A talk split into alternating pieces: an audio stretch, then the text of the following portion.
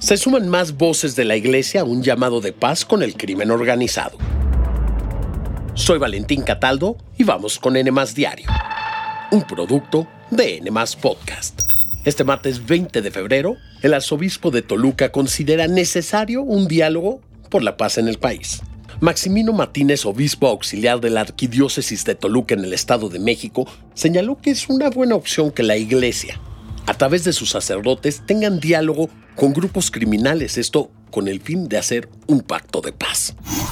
Lo único que se busca es ser constructores de la paz. Lo más importante del acuerdo puede ser que se integren a las familias y que no se les perjudique, sino que se les ayude para que se integren. Este llamado se suma al que hizo la diócesis Chilpancingo-Chilapa la semana pasada. José de Jesús González, obispo de esta diócesis, reveló que los cuatro obispos de Guerrero se reunieron con líderes criminales para buscar la paz en el Estado y que así ceda la violencia en la que viven las familias justamente en esta entidad. Sin embargo, los obispos no lograron ningún acuerdo. Por su parte, el obispo de Toluca reconoció que en diversas partes del país las autoridades eclesiásticas ya se han reunido con líderes criminales para alcanzar este objetivo. Señaló que en el caso de la zona sur del Estado de México, el punto más violento de la entidad, las autoridades de la Iglesia también han hecho un llamado a los criminales para lograrlo, aunque no todos han respondido. Y es que la violencia que se vive en el país por parte de los grupos criminales no solo ha alcanzado a la Iglesia en Guerrero y en el Estado de México. En Chiapas, la Asociación de Pastores Evangélicos de Tapachula ya cerró más de 100 templos que se encuentran en la zona serrana del estado. Esta asociación le dijo a un medio local que la violencia que se vive en esta región hizo que tanto los padres como los fieles huyeran de sus comunidades para no ser reclutados por el crimen organizado. Confirmó que los templos que cerraron están en al menos siete municipios.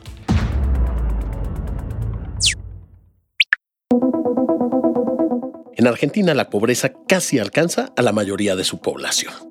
De acuerdo con el Observatorio de la Deuda Social de la Universidad Católica Argentina, la pobreza en este país subió el mes pasado casi 10 puntos, después de que en diciembre estuviera en 49.5% y en enero se colocara en 57.4%.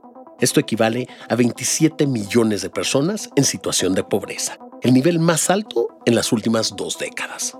Un elemento fundamental fue el aumento en los precios de la canasta básica, ya que estos agravaron el nivel de pobreza, por lo que también creció el número de personas en situación de calle, al colocarse en enero en 15% cuando en diciembre estaba en 14.2%. En su cuenta de ex, el presidente de Argentina, Javier Milei, responsabilizó a los políticos que lo precedieron y por los cuales, según él, 6 de cada 10 argentinos son pobres. Remató diciendo que no llegó a jugar el juego mediocre de la política, sino que vino a cambiar el país. De acuerdo con especialistas argentinos, la situación podría empeorar, ya que el país literalmente podría quebrar. Esto ya que la aceleración tan rápida del precio de los alimentos sin que vaya acompañada de políticas de contención del gobierno no da lugar a ser optimistas.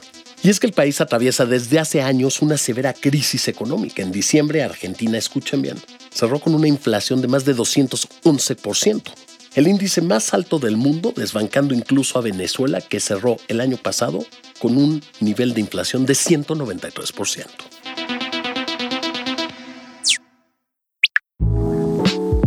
Los pandas vuelan y lo hacen hacia China, pero no por decisión propia, sino porque se están jubilando.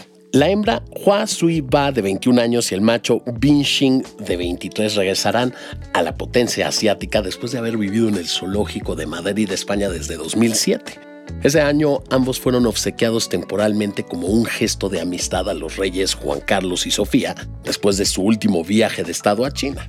El ministro de Asuntos Exteriores chino dio aviso este lunes del regreso de los dos pandas a la Reserva Natural del Sichuan para que ahí pasen sus últimos años pero dijo que enviarán otros dos pandas más jóvenes a España en cuanto sea posible. Y díganme una cosa, ¿ustedes creen que está bien que los pandas sean usados como regalos a los países? Por favor, contesten nuestra encuesta en la sección de comentarios.